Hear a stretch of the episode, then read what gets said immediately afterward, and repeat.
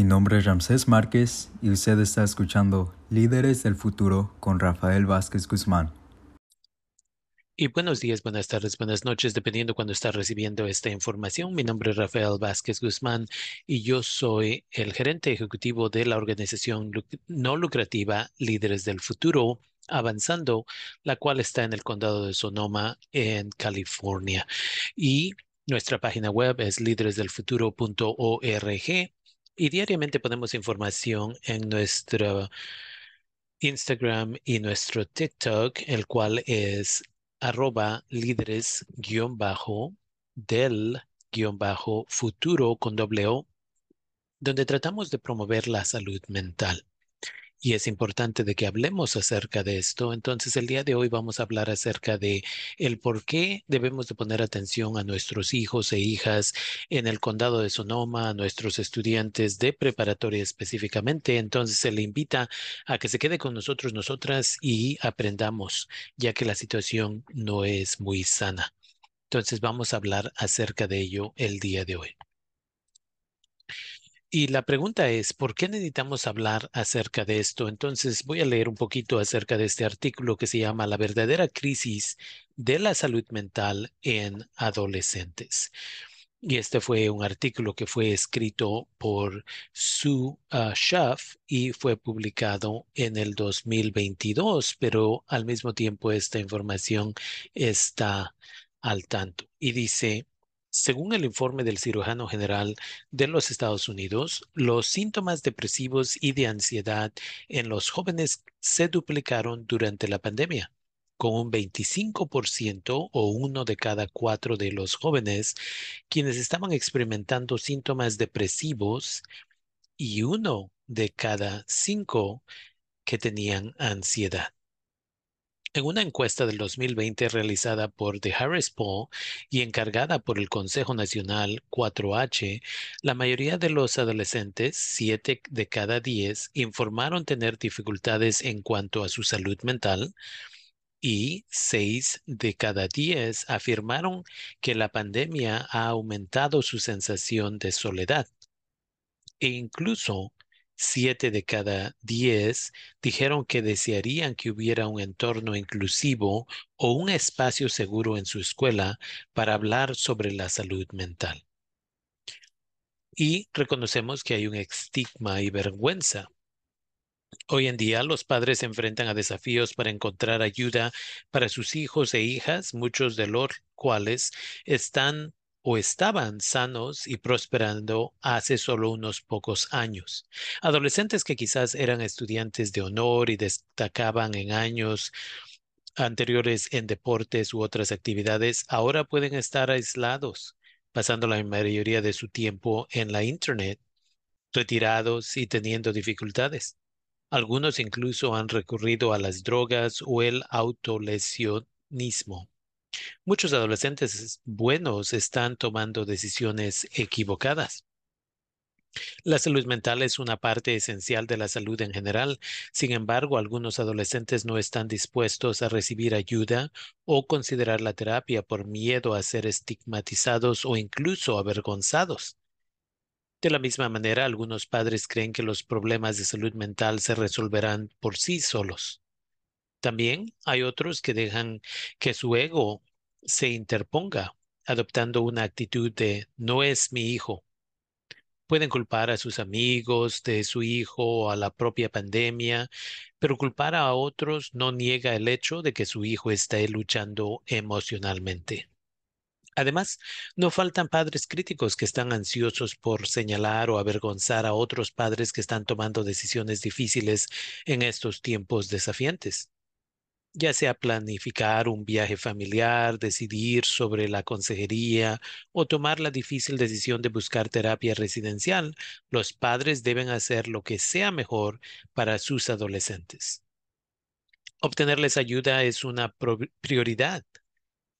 Distraerse con la crítica de otros padres es tiempo y energía desperdiciada. Según la encuesta de Harris Paul mencionada anteriormente, los adolescentes informan que pasan 75% de sus horas de vigilia frente a las pantallas. El comportamiento de los padres, tanto en línea como fuera de línea, puede afectar el bienestar emocional de los adolescentes, al igual que otras experiencias negativas como el acoso, encontrar información perjudicial en línea y compararse negativamente con otros.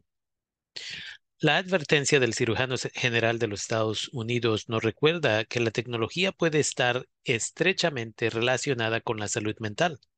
Por lo tanto, los padres deben tomarse el tiempo para examinar su propia vida digital, así como la de sus hijos e hijas.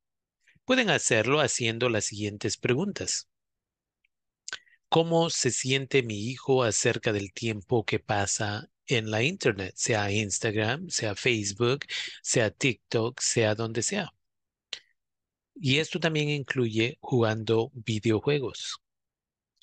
Dos, ¿participa mi hijo o mi hija porque quiere o porque se siente obligado o obligada? Tres, ¿cómo puedo crear un espacio para conversaciones abiertas con mi hijo o mi hija sobre sus experiencias en la línea o en web? Y cuatro, ¿cómo me siento acerca de mi propio uso de tecnología?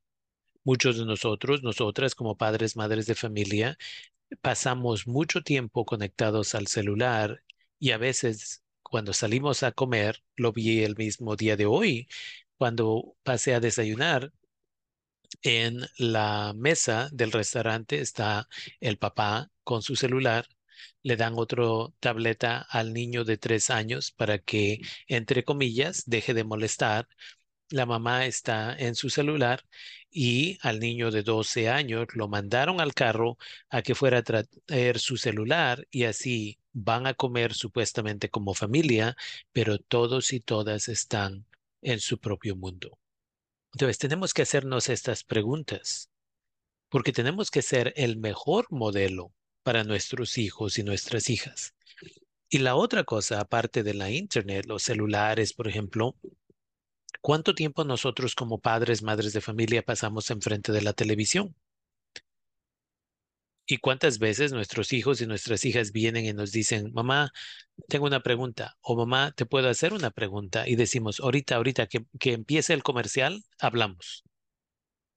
¿Y por qué es que cuando tienen 13 y 14 años decimos, no sé por qué mi hijo nunca viene a hacerme preguntas, no sé por qué nunca vienen a hablar conmigo? O cuando algo mal sucede, decimos, no sé por qué nunca vinieron, por qué no tuvieron la confianza. Continuamos con el artículo. Señales de un joven angustiado o una jovencita angustiada. Los adolescentes y las adolescentes pueden no responder a las preguntas sobre su salud mental de manera satisfactoria para los padres. Es importante de que usted busque señales reveladoras de estrés y depresión, como son los síntomas físicos como dolores de cabeza, dolor de estómago o agotamiento. La pérdida de interés en actividades o pérdida de apetito hábitos irregulares de sueño. Y esto se relaciona al uso de tecnología. Al fin del día debemos de quitarles los celulares a nuestros hijos y nuestras hijas cuando es tiempo de dormir y debemos de ponerlos a recargar en nuestro cuarto. Se van a enojar, pero siempre tenemos que recordar quién es el papá, quién es la mamá y quién es el hijo o la hija. Y una y otra y otra vez, lo que veo aquí es cuántos padres y madres de familia básicamente le tienen miedo a sus hijos y sus hijas y sé que lo van a negar, pero es la realidad. O no le quise quitar el celular porque no quiero que se enoje. Una vez más, si se enoja, eso es porque está adicto o adicta al celular. Y si se enoja, hasta cierto punto, que se enoje porque tal vez eso nos va a llevar a tener la conversación que de veras nos diga cuál es la razón por la cual está enojado o enojada. Y continuamos, es importante identificar la dificultad para, si ya están teniendo dificultad para concentrarse o tomar decisiones. Y, una vez más, ¿cuántos de ellos, ellas están aislándose o están teniendo apatía diariamente? Entonces, se les invita a que nos pongamos a pensar ¿Por qué es importante de que busquemos estas respuestas? ¿Por qué debemos de aprender del sufrimiento de nuestros hijos y nuestras hijas? Líderes del Futuro Avanzando, en su segundo año haciendo este estudio local, lo que hicimos es le pedimos a estudiantes de preparatoria a que participaran en esta encuesta.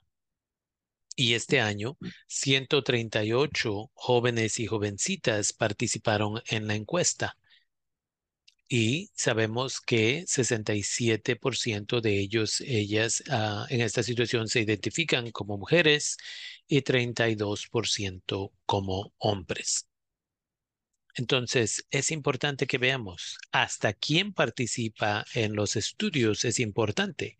¿Qué es lo que sabemos? Sabemos que un reporte de los Centros de Detección de Infecciones o el CDC que le llamamos, nos dicen, porque hacen un estudio cada cinco años, nos dicen lo mismo. Dos de cada cinco niñas nacionalmente latinas en los Estados Unidos, dos de cada cinco latinas entre los 12 y 15 años de edad han pensado seriamente, han planeado o han atentado el suicidio este año. Pero muchos de los estudios no nos dan información acerca de los hombres parte de la razón es porque hombres a veces no quieren participar, porque no quieren sentirse que uh, les van a juzgar. Y en esta situación hemos tenido el privilegio de que existe esta confianza entre esta comunidad del condado de Sonoma y donde estos jóvenes y jovencitas se sienten con confianza de participar.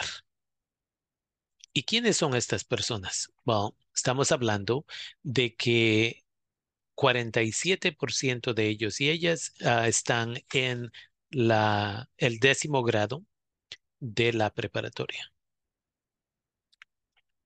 31% están en el onceavo grado y casi 16% están en eh, su último año de preparatoria. Y todo esto va a ser importante un grupo muy pequeño de 6% más o menos son, este es su primer año en la preparatoria, pero todo esto va a ser importante para algunas de las preguntas que les vamos a hacer, incluyendo que si se sienten preparados, preparadas para el colegio o la universidad. Y pedimos a que estas personas participaran en nuestro estudio y de grupos étnicos, aunque lo ofrecimos a toda la comunidad, fue interesante que 97% de ellos, o 9 de cada 10, eran latinos latinas. La mayoría de ellos ellas son latinos latinas latinex. Hubo poquitas personas que eran, se identifican como anglosajones, asiáticos y de otro grupo étnico que no fue identificado claramente. Y una vez más, es importante de que sepamos esto, porque líderes del futuro avanzando, aunque trabaja con quien sea que necesita nuestros servicios, nuestro mandato es trabajar con la comunidad, latino, latina, latinex. Entonces, que 97% de las personas que respondieron a esta encuesta son latino, latina, latinex, es importante porque existe esa confianza y ellos, ellas saben que la información no va a identificar a ninguna de estas personas específicamente. Sus nombres o otra información es confidencial y apreciamos que tienen esa confianza con nosotros, nosotras. Entonces, entre las preguntas que les hicimos incluyen las siguientes. Y dice, durante las últimas cuatro semanas, durante el último mes, ¿cuánto te ha molestado alguno de los siguientes problemas? Incluyendo dolor de estómago. Si nos damos cuenta de todas estas personas, 138 personas, cerca de 75 personas dicen que han tenido problemas de dolor de estómago, right? Frecuentemente. Y un número pequeño dice que le ha molestado mucho.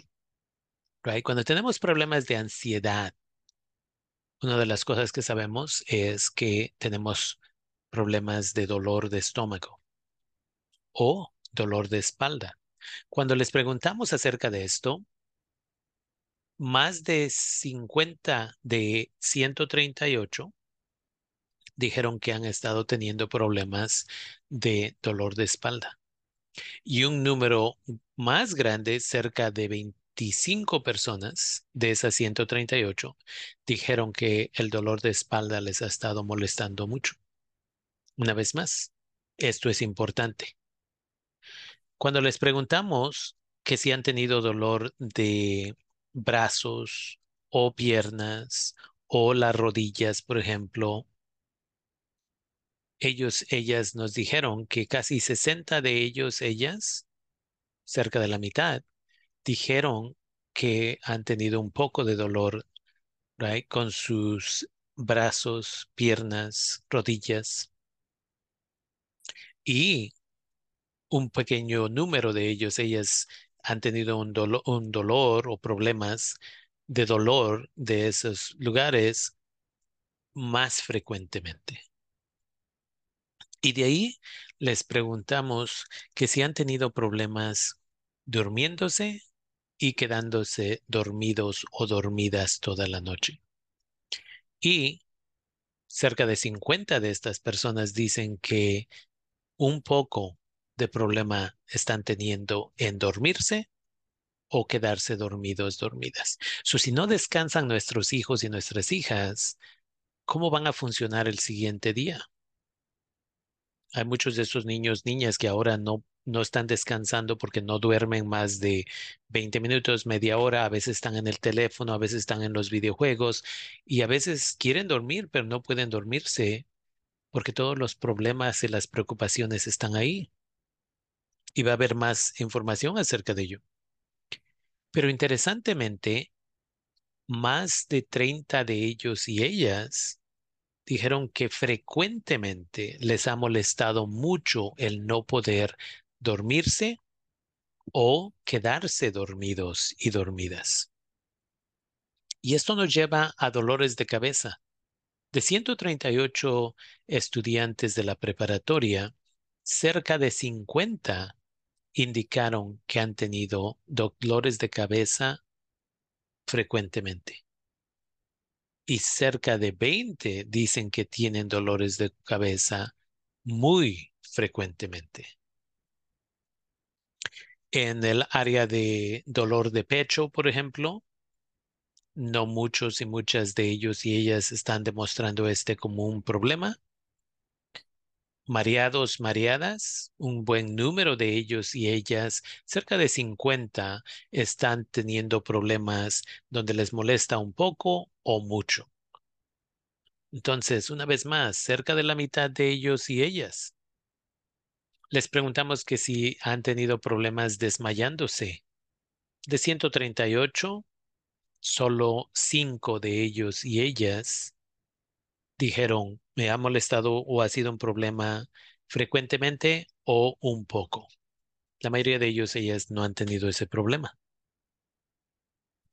Y de ahí les preguntamos que cuántos de ellos y ellas han tenido problemas con una situación donde el dolor de el corazón les empieza a palpitar muy rápidamente de vez en cuando sin ninguna razón, donde están sentados, sentadas tal vez en el salón o en su casa y de pronto el corazón empieza a palpitar muy rápido.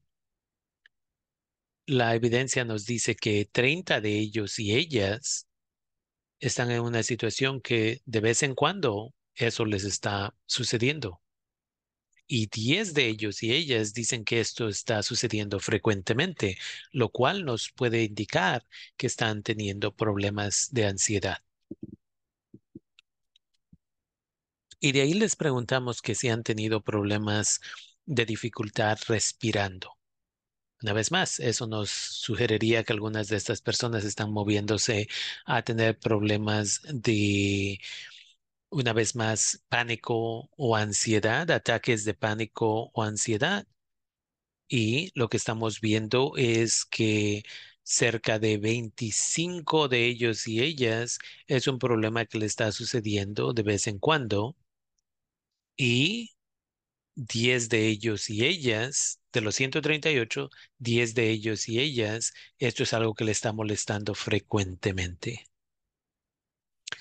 Y de ahí les preguntamos que si están teniendo problemas con su estómago, no nada más dolores de estómago como empezamos esta conversación, pero que si están teniendo problemas donde no pueden ir al baño o tienen diarrea. Y cerca de 15 de ellos y ellas, ese se está volviendo un problema que le está molestando un poco. Y cinco de ellos y ellas, esto es algo que está sucediendo frecuentemente. ¿Y cuántos de ellas y ellas les preguntamos que si están teniendo problemas donde piensan que van a vomitar o están vomitando? Y ellos, ellas indicaron que 25 de ellos, ellas, esto les está sucediendo de vez en cuando y 10 de ellos y ellas, esto está sucediendo frecuentemente. Entonces, esto es importante y es importante hacerles estas preguntas porque, como decíamos, ¿cuáles son los síntomas que nos sugieren que ellos, ellas están teniendo problemas? Una vez más, regresando a los síntomas, basado en los expertos, síntomas físicos como dolores de cabeza, dolor de estómago o agotamiento. Y va a haber otras preguntas en un segundo, pero quiero que entendamos esto, que lo mantengamos en mente. Pérdida de interés, dificultad en dormirse, dificultad en concentrarse, aislamientos, o estas son cosas que deben de mantenernos interesados e interesadas, porque Continuamos con las preguntas y ahí va a haber más información para que empecemos a pensar acerca de nuestros hijos, nuestras hijas, nuestros nietos, nuestras nietas, tal vez hermanos, hermanas o los amigos de nuestros hijos e hijas, lo cual es importante. O los hijos, hijos de una amiga u otra persona, porque como comunidad tenemos que apoyarnos unos a los otros, unas a las otras. Entonces les preguntamos durante las últimas dos semanas, ya no estamos viendo un mes, pero nada más dos semanas. ¿Con qué frecuencia te ha molestado algunos de los siguientes problemas? Y primero les preguntamos cuántos de ellos ellas están sintiendo con ansiedad. Y 50 de ellos y ellas nos están diciendo varios días en las pasadas dos semanas. Me estaba yo sintiendo así. Casi 25 de ellos, ellas, dicen, más de la mitad de esas dos semanas, así me sentía yo. Y 20 de ellos, ellas, una vez más, esto es de 138, dicen casi cada día me estoy sintiendo así. Y de ahí les preguntamos que si han tenido dificultad controlando sus sentimientos de preocupación. 40 de ellos y ellas dicen que varios días en las pasadas dos semanas han estado teniendo dificultad controlando esos sentimientos de preocupación, aunque no saben ni de qué están preocupándose. 20 de ellos e ellas dicen más de la mitad de esas dos semanas he estado teniendo ese problema. Y 15 de ellos y ellas dicen que casi diariamente están teniendo dificultad con la controlar esos síntomas de preocupación. Y de ahí les preguntamos, ¿cuántos de ustedes, cuántas de ustedes están teniendo dificultad, preocupándose mucho acerca de cosas que, una vez más, no sabes ni de qué te estás preocupando? En las pasadas dos semanas, 50 de ellos y ellas nos dijeron que varios días en esas dos semanas se han estado preocupando mucho acerca de diferentes cosas que a veces no saben ni de qué se están preocupando. Y 27 de ellos, ellas dicen, más de la mitad en esas dos semanas se han estado preocupando. Y 16 a 17 de ellos, ellas dicen casi cada día estoy preocupándome y a veces no sé ni de qué me estoy preocupando. Y luego les, les preguntamos que en esas dos semanas que si han tenido dificultad relajándose. Y una vez más, 30 de ellos y ellas dijeron, varios días en las pasadas dos semanas tuve dificultad relajándome. 20 de ellos y ellas dicen, más de la mitad de esas dos semanas he tenido dificultad relajándome. Y 10 de ellos, ellas, dicen que casi cada día están teniendo esa dificultad. ¿Cómo van a dormir nuestros hijos y nuestras hijas si no dejan de preocuparse? Y a veces en las escuelas se meten en problemas los niños y las niñas porque no se pueden quedar sentados y sentadas en su asiento, que se paran, que se mueven, que quieren ir a hablar con alguien, que le están hablando al vecino o la vecina en el salón y se meten en problemas. Entonces les, les hicimos esa pregunta. Les dijimos, ¿estás teniendo dificultad en el salón en quedarte sentado, sentada y enfocarte en tus clases? Una vez más, 28 de 138 dijeron que en las pasadas dos semanas tuvieron dificultad quedándose sentados, sentadas en su asiento y pudiendo enfocarse en lo que tenían que hacer. 15 de ellos y ellas dijeron que más de la mitad de las pasadas dos semanas no han podido quedarse sentados, sentadas, que están moviéndose, que necesitan caminar, que necesitan pararse, que necesitan ah, moverse porque no pueden enfocarse. Y 10 de ellos y ellas dicen que casi diario están sufriendo de esto. Y dos preguntas más en esta área. Les preguntamos que si estaban teniendo dificultades enfocándose donde eh, si alguien decía algo, eh, se distraían y al mismo tiempo estaban, se enojaban fácilmente. Y dicen que de 138, 40 de ellos y ellas dicen, varios días en las pasadas dos semanas estuve en esa situación donde todo me hacía enojar. Y de ahí, 30 dijeron que más de la mitad de las pasadas dos semanas tuvieron ese problema y 15 de ellos, ellas dijeron casi diario. Cuando juntamos esos números, estamos hablando de más de la mitad de ellos y ellas están teniendo este como un problema. Y la última pregunta en esta sección, les preguntamos que si estaban teniendo ese sentimiento de miedo, como si algo malo les fuera a suceder. Y de 138, 30 de ellos y ellas dijeron que varios días en las pasadas dos semanas se sintieron así. Sin explicación, se sentían que algo mal iba a suceder. Y luego 10 de ellos y ellas dijeron que más de la mitad de esos días estaban con esos sentimientos de miedo, de ansiedad, de que algo mal va a sucederles. Y ocho de ellos, ellas dicen que casi diario en las pasadas dos semanas se sintieron así. Y agradecemos que estos y estas estudiantes están siendo honestos y honestas.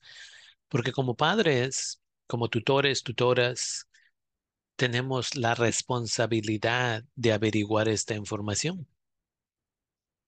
Y de ahí les preguntamos que en las pasadas cuatro semanas que si han tenido un ataque de ansiedad, donde de repente sintieron miedo o pánico, 26% de los 138 personas, 26% de ellos y ellas dijeron que sí. En el pasado mes, por lo menos una vez, han tenido ese problema. Entonces, es importante de que entendamos eso. 34 de ellos y ellas, 35 de ellos y ellas han tenido un ataque de pánico o un ataque de ansiedad. Pero la pregunta se vuelve, ¿con quién están hablando acerca de estas cosas? ¿Están hablando con el maestro, maestra? ¿Están hablando con el consejero, consejera? Entonces vamos a hablar más acerca de eso. Pero antes de eso, les preguntamos un poquito más. Les dijimos, durante las últimas dos semanas, ¿con qué frecuencia te ha molestado alguno de los siguientes problemas? Por ejemplo, donde ya no tienes interés en hacer cosas que hacías antes. De 138, 50 de ellos y ellas dijeron que varios días en las pasadas dos semanas perdieron interés en hacer cosas que les gustaba hacer anteriormente. Y 18 de ellos y ellas dijeron que más de la mayoría de las pasadas dos semanas se sintieron así. Y 10 de ellos y ellas dijeron que casi diariamente se sentían así. Y de ahí les preguntamos que si se estaban sintiendo con alguna forma de depresión o que estaban perdiendo las esperanzas. De 138 estudiantes, casi 50 de ellos y ellas dicen que varios días en las pasadas dos semanas se sentían sin esperanza, con depresión o simplemente se sentían mal emocionalmente. Varios días. 15 de ellos y ellas dijeron que se estaban sintiendo así más de la mitad del tiempo. Y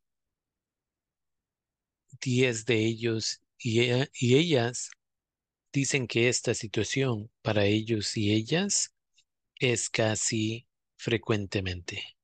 Entonces, la mitad de los estudiantes del condado de Sonoma, latinos, latinas, latinex, se están sintiendo con alguna forma de depresión o pérdida de esperanza. Pero una vez más, ¿dónde estamos como adultos y adultas? Muchos de nosotros, nosotras, estamos sufriendo de esa misma ansiedad, depresión, pérdida de esperanza y ni cuenta nos damos que, que les, o uno, o se lo estamos pasando a nuestros hijos, hijas, o dos, estamos tan enfocados, enfocadas en nuestras propias situaciones que les ignoramos sus necesidades a ellos y ellas. Y les preguntamos que si en las pasadas dos semanas estuvieron dificultad mm, durmiéndose o quedándose dormidos y dormidas. 30 de ellos y ellas dijeron que varias veces o varios días en las pasadas dos semanas tuvieron esa dificultad. 21 de ellos y ellas dijeron que más de la mitad de esas dos semanas así se sintieron, con dificultad en dormirse o quedarse dormidos y dormidas. Y 12 de ellos y ellas dijeron, casi diario tengo este problema. Entonces la pregunta aquí es, ¿es su hijo, es su hija quien está teniendo dificultad en dormirse y quedarse dormido, dormida toda la noche? ¿Y es algo que nos debe importar? Continuando con la encuesta, les preguntamos que cuántos de estos días estaban sintiendo cansados, cansadas o sin energía. Interesantemente, 55 de ellos y ellas dijeron que varios días en las pasadas dos semanas se sintieron muy cansados y cansadas y que no tenían la energía para hacer cosas. 18 de ellos y ellas dijeron que más de la mitad del tiempo así se sienten. Y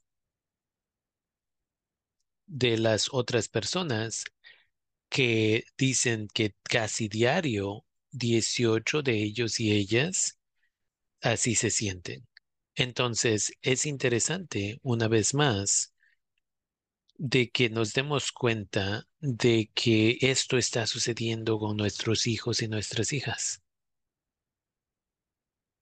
de que nosotros, nosotras a veces no estamos poniendo atención. No están descansando nuestros hijos, nuestras hijas, o tienen depresión y por eso se sienten cansados, cansadas. So de 138 en total, 104 indicaron que están muy cansados y cansadas. De ahí les preguntamos que si están teniendo problemas de no tener apetito o están comiendo mucho. 30 de ellos y ellas dijeron que varios días o no tienen apetito o están comiendo de más. Sabemos que cuando estamos con depresión, a veces comemos mucho como una forma de hacernos sentir mejor, pero a veces no comemos. Entonces, como padres, madres, tutores legales, estamos poniendo atención a qué comen, cuándo comen, cuánto comen o si no están comiendo. Esto es importante. Porque si empiezan a perder mucho peso o si suben de peso, ambos se vuelven problemas. Entonces, una vez más, 30 de ellos y ellas dijeron que están teniendo poco apetito o están sobrecomiendo. Y luego 25 de ellos y ellas te indicaron que mm, la, más de la mitad del tiempo están sin apetito o sobrecomiendo. Y casi 10 de ellos y ellas dicen que esto les está pasando diariamente. Y en la penúltima pregunta les preguntamos que cuántos de ellos y ellas están sintiendo mal acerca de sí mismos, sí mismas en las pasadas dos semanas. ¿Con qué frecuencia está sucediendo? 35 de 138, 35 de 138 indicaron que varios días se sienten mal acerca de sí mismos. Como que no vale la pena, como que no van a sobresalir, como que simplemente no tienen valor. 15 de ellos y ellas dijeron que pasa más de la mitad del tiempo. Y 20 de ellos y ellas dicen que está sucediendo diariamente. Entonces, una vez más, simplemente porque vivimos en la misma casa, si no estamos comunicándonos con nuestros hijos y nuestras hijas, ¿qué es lo que está sucediendo? Esto es la mitad de ellos y ellas están teniendo este problema. Y finalmente, les preguntamos que si estaban teniendo problemas concentrándose, sea en la escuela o a veces hasta en videojuegos o televisión. 35 de ellos y ellas dijeron que varios días en las pasadas dos semanas tuvieron ese problema. 25 de ellos y ellas dijeron más de la mitad del tiempo están teniendo ese problema y 12 de ellos y ellas casi diario. Entonces, ¿cómo van a hacer la tarea? ¿Cómo van a sobresalir en la escuela si no están poniendo atención, si no pueden concentrarse? Eso nos lleva a la otra pregunta una vez más. Y la pregunta es que si se sienten cómodos pidiendo ayuda a sus maestros, maestras, y se sienten deprimidos y deprimidas. Interesantemente, comparado al estudio del año pasado, donde 50% de ellos y ellas dijeron que sí, este año, 57% de ellos y ellas dijeron que sí.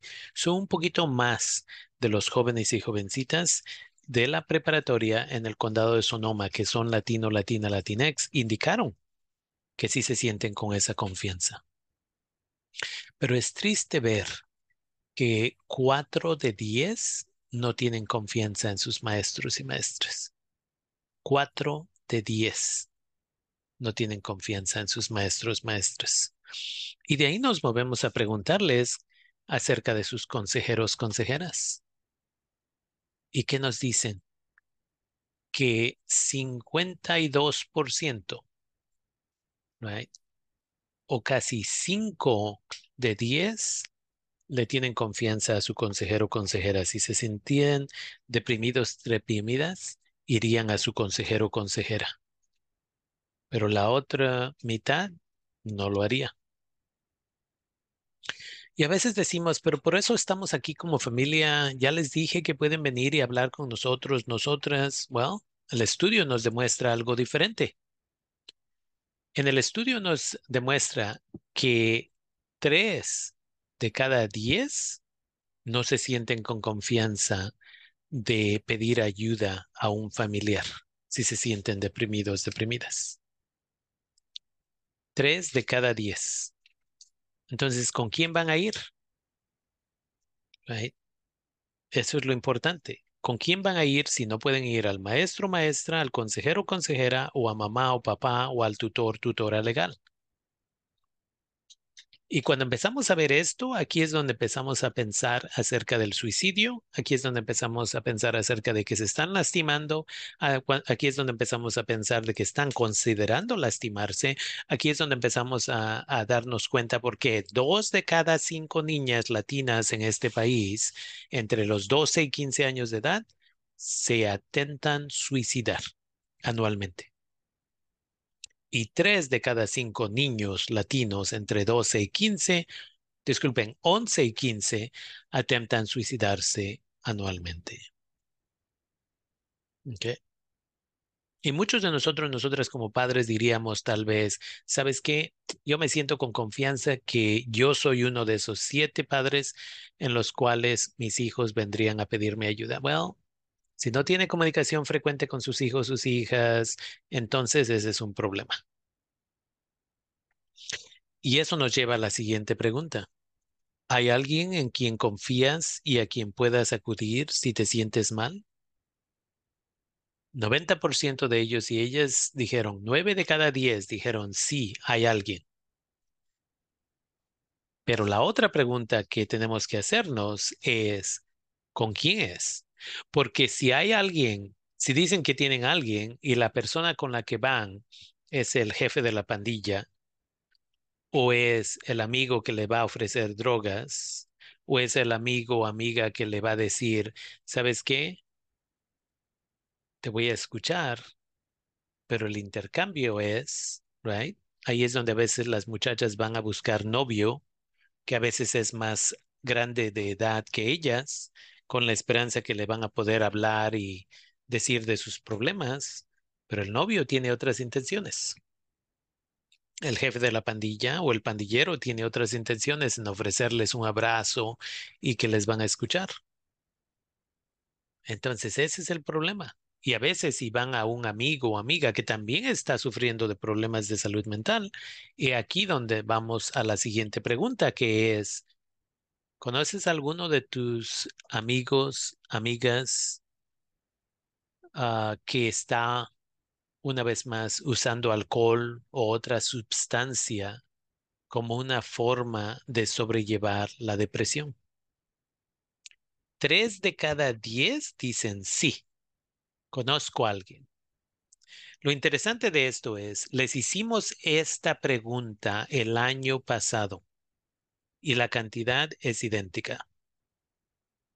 El año pasado también tres de cada diez nos dijeron que si ellos, ellas conocían a alguien que eh, estaba usando drogas o alcohol para tratar de controlar, minimizar o como medicamento para su depresión. Tres de cada diez. Y algunas de esas personas, esta es la otra cosa, están hablando acerca de sí mismos, sí mismas. Entonces, ¿cuántos de nuestros hijos y nuestras hijas están usando drogas o alcohol para tratar de controlar estas cosas a las dos de la mañana porque no pueden dormir en lo que nosotros nosotros estamos durmiendo en el otro cuarto? Esa es la pregunta si no tenemos buena comunicación con nuestros hijos, nuestras hijas, uno de estos tres puede ser nuestro hijo o nuestra hija. Y este año añadimos otra pregunta y esa pregunta es, ¿Alguien de tus compañeros, compañeras te ha ofrecido drogas o alcohol este año? 12% dijeron sí. Y una vez más, de parte de líderes del futuro avanzando, agradecemos la confianza que ellos y ellas nos tienen en ser honestos y honestas. El año pasado, después de que sacamos esta información al público, una colega se comunicó conmigo y nos preguntó, ¿cómo es que les convenciste para que te respondieran a este tipo de preguntas acerca de alcohol y drogas? Y les dije, es porque hemos estado en esta comunidad por décadas y nos tienen confianza y saben que no vamos a violar su privacidad. Entonces nos hacemos la pregunta o debemos de hacernos la pregunta, ¿le han ofrecido drogas o alcohol a nuestro hijo, a nuestra hija,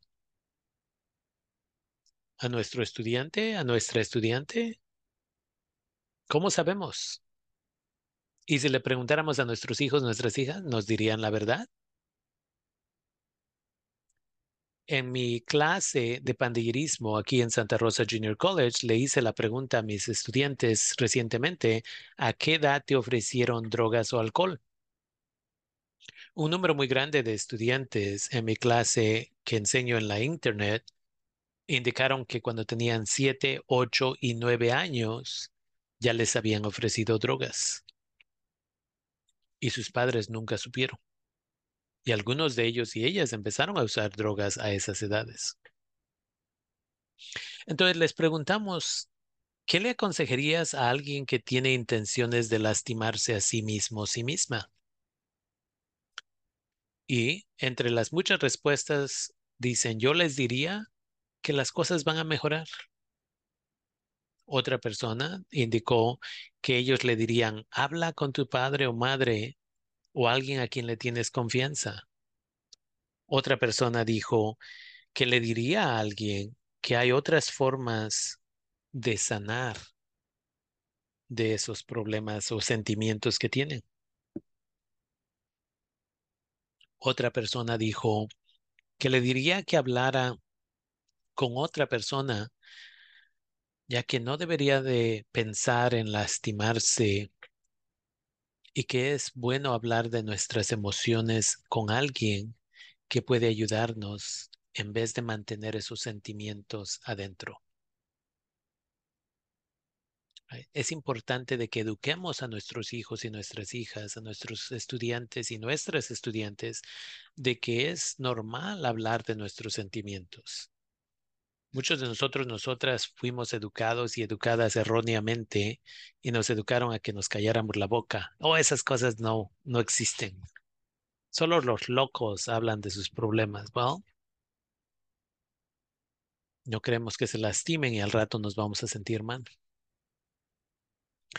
Otra persona dijo que le diría a alguien que se planea lastimar que hay mucho en la vida y que tienen que creer en el proceso de sanación. Y a otra persona le dirían que esta persona vale mucho más de lo que piensan y que deberían de enfocarse en sí mismos y en sí mismas más de en lo que otras personas dicen de ellos y ellas. Este es dirigido más que nada a alguien que es la víctima de bullying, por ejemplo. Y honestamente alguien nos dijo, yo no soy la mejor persona a quien le deben de hacer esta pregunta porque yo no sabría qué decir. Y finalmente otra persona indicó que tomaría tiempo, pero que con el tiempo las cosas serían más fáciles. De ahí, eh, y estas son algunas de las respuestas. Algunas personas similarmente dijeron, las cosas van a mejorar.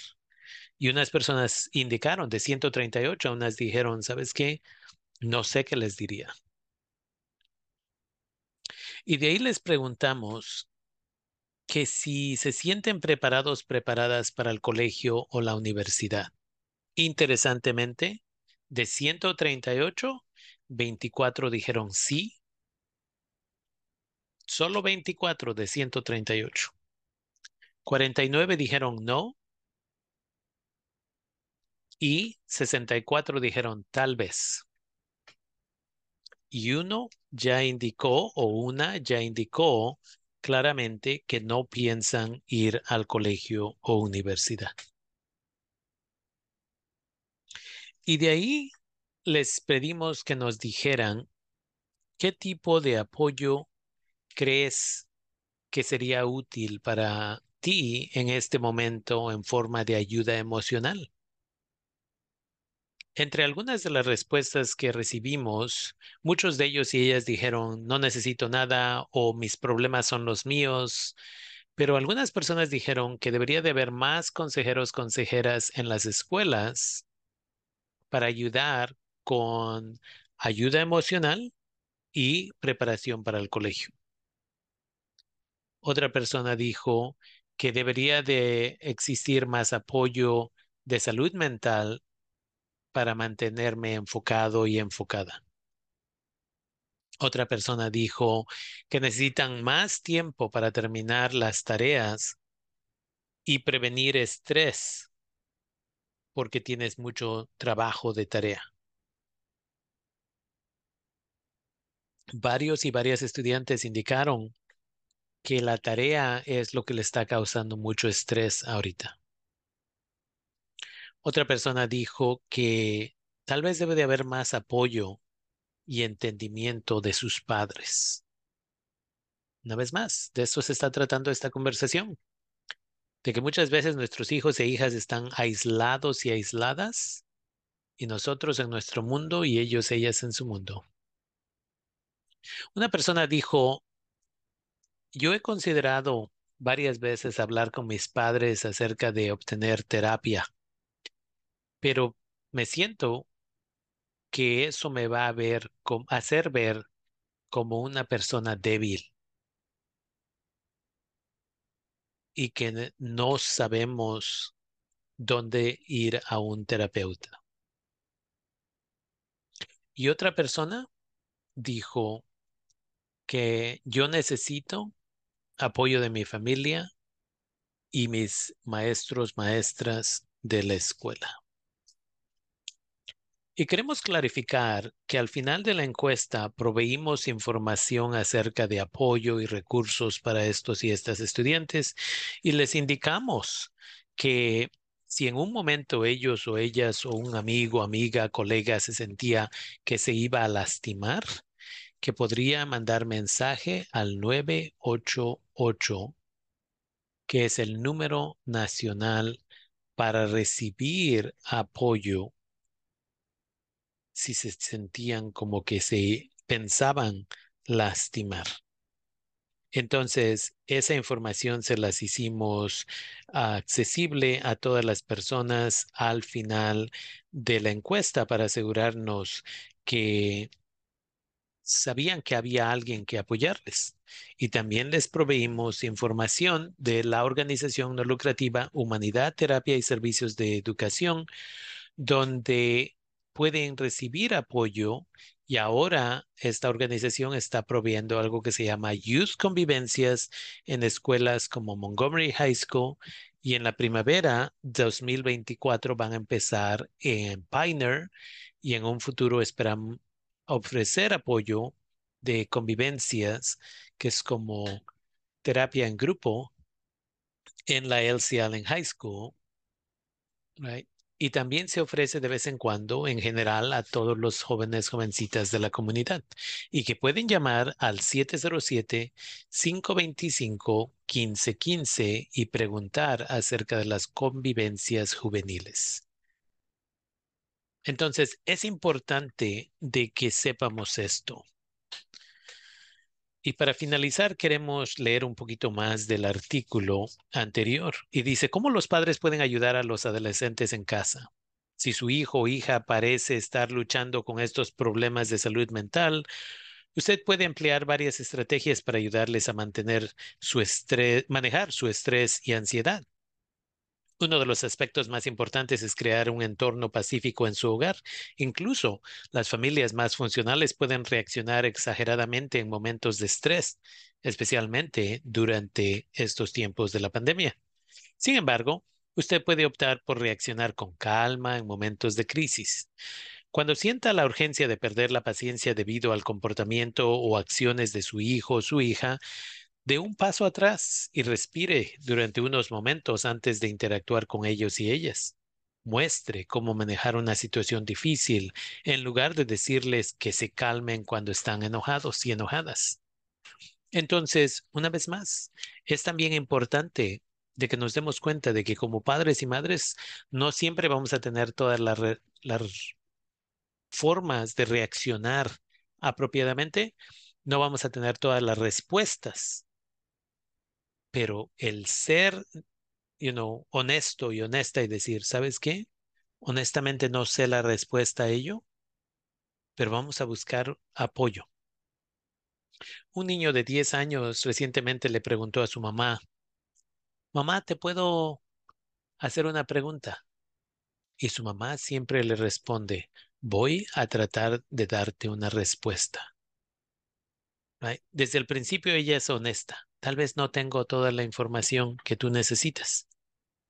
Entonces se les invita a la comunidad de que seamos honestos, honestas con nuestros hijos, nuestras hijas, de que les apoyemos porque es esencial. Y con eso llegamos al final de este programa y queremos pasarles nuestra información. Mi nombre es Rafael Vázquez Guzmán, soy el director ejecutivo de Líderes del Futuro Avanzando. Estamos en KBBF los jueves de 5 a 7 de la noche en kbbf.org de cualquier parte del mundo. Estamos también en el 89.1 FM todos los jueves una vez más de 5 a 7 de la noche si usted vive en el condado de Sonoma o sus alrededores. Nuestra página web donde puede hacer donaciones para apoyar el trabajo que estamos haciendo, incluyendo que estamos llevando gente con DACA a visitar a México con el programa educativo que se llama Advanced Parole. Comuníquese con nosotros, nosotras y siempre tenemos videos positivos en Instagram y TikTok arroba líderes guion bajo del guion bajo futuro con doble. Muchas gracias. Que tenga bonito día.